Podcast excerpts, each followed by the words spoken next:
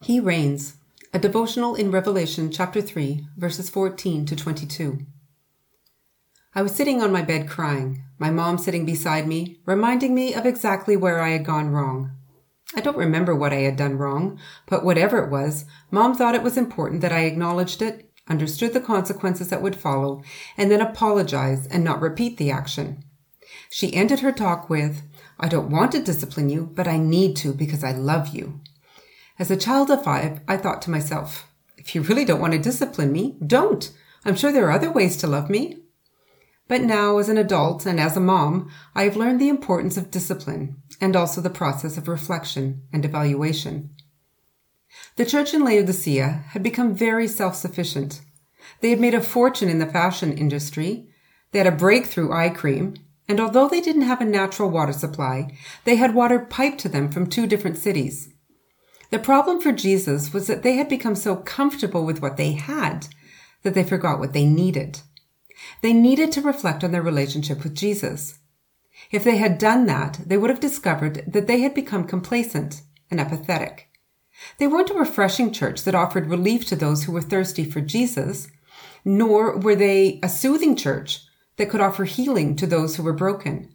They were just there, but they were unable to offer anything of value to anyone. They also needed to reflect on their wealth.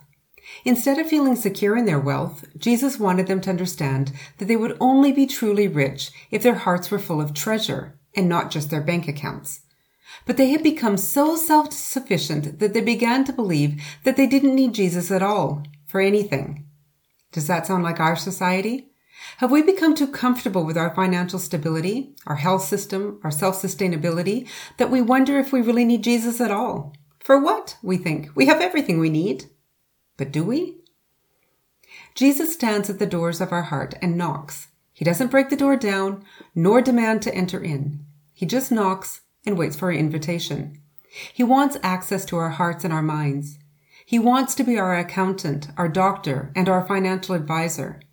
He wants us to be filled with His love, not with stuff. He longs for us to heal the nations and bring them to Jesus and not focus on ourselves.